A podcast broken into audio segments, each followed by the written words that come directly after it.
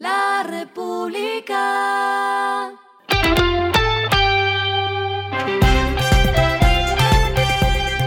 Al final de la jornada, esto es lo que debes saber sobre el comportamiento de los negocios, las finanzas y la economía.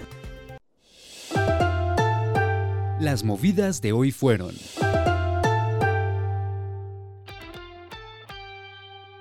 La Cámara de Comercio Internacional decidió a favor de Reficar en un proceso instaurado hace siete años en contra del consorcio CBI. Hoy se conoció la resolución que determinó que el contratista CBI debe pagar más de mil millones de dólares por el incumplimiento de sus obligaciones en el contrato de ampliación y modernización de la refinería de Cartagena.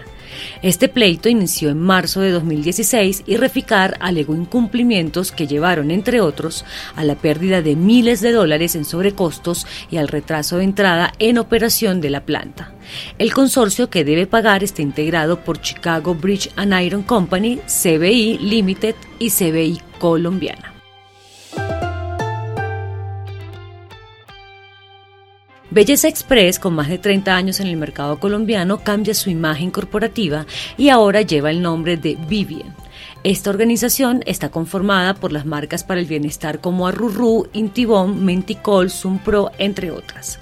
La compañía espera cerrar este año con un crecimiento de 12%.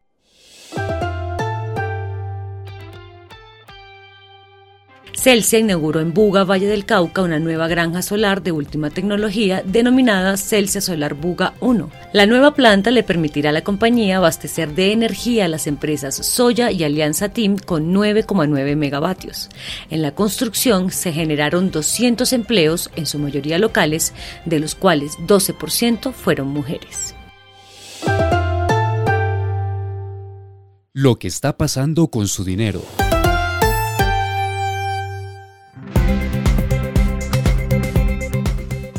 La Bolsa de Valores de Colombia informó que en el marco de la fusión con las bolsas convocaron a una asamblea extraordinaria de accionistas para hablar sobre la fusión de la holding bursátil chilena con la Sociedad de Infraestructuras de Mercado.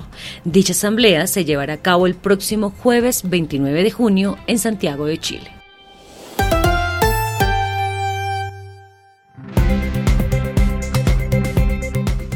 Los indicadores que debe tener en cuenta. El dólar cerró en 4.179,98 pesos, bajó 29,16 pesos. El euro cerró en 4.502,05 pesos, bajó 4,89 pesos. El petróleo se cotizó en 70,89 dólares el barril. La carga de café se vende a 1.710.000 pesos y en la bolsa se cotiza a 2,20 dólares. Lo clave en el día.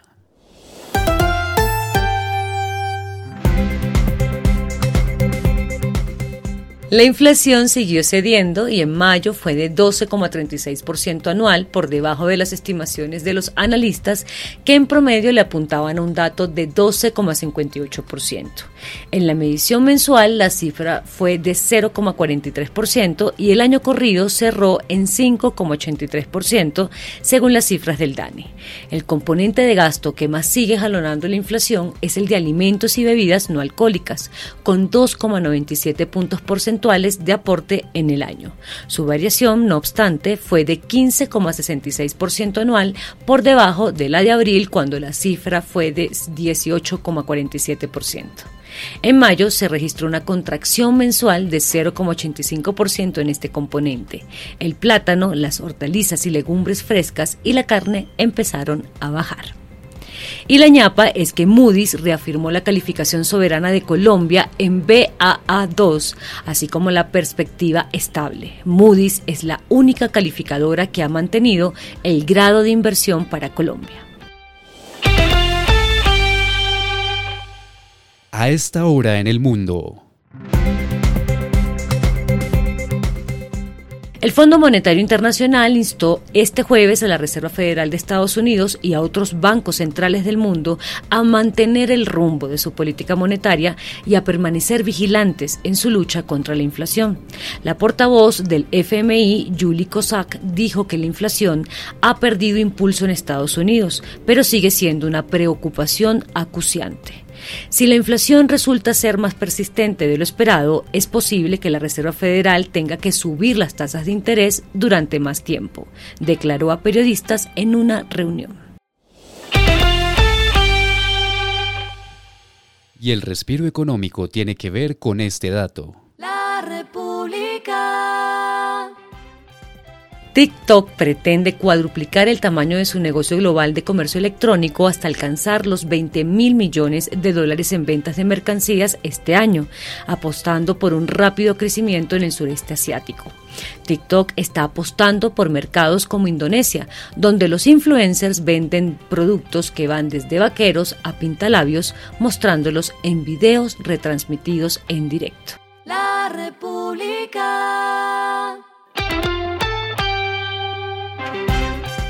Y finalizamos con el editorial de mañana. Los productos y servicios deben empezar a bajar.